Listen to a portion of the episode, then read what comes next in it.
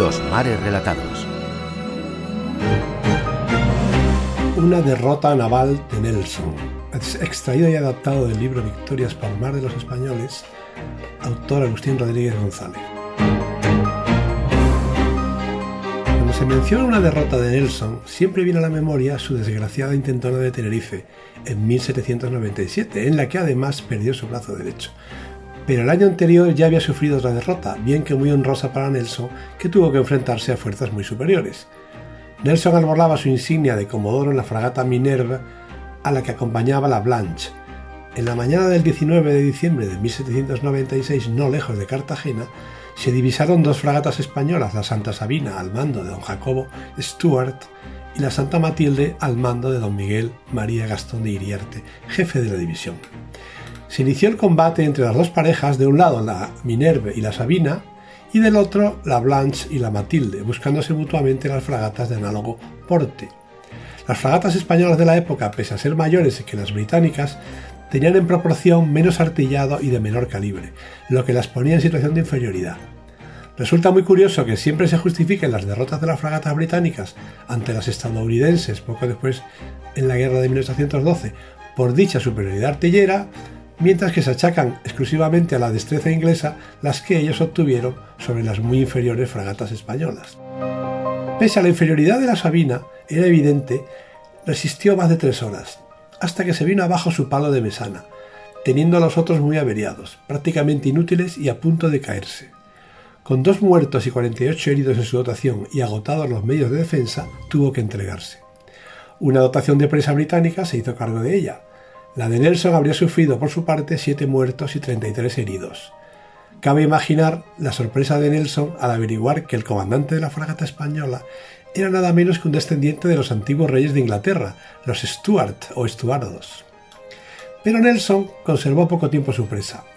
En la madrugada reapareció la Matilde una vez despegada de la Blanche y pese a su inferioridad se dispuso animosamente a represar a su compañera. Nelson soltó el remolque que daba a la averiada Sabina para enfrentarse a la nueva enemiga. Apenas llevaban media hora de combate cuando en el horizonte se divisaron varias velas españolas, buques que salían de Cartagena alertados por el cañoneo. Se trataba de las fragatas Ceres y Perla, seguidas a distancia por el gran navío de tres puentes Príncipe de Asturias. A Nelson se le había incorporado mientras tanto la Blanche, pero nada podía ante tres fragatas españolas apoyadas por el gran navío, así que abandonando su presa, se batió en retirada perseguido por dos de las fragatas españolas durante todo el día, cuyos disparos le causaron otras 10 bajas en su dotación.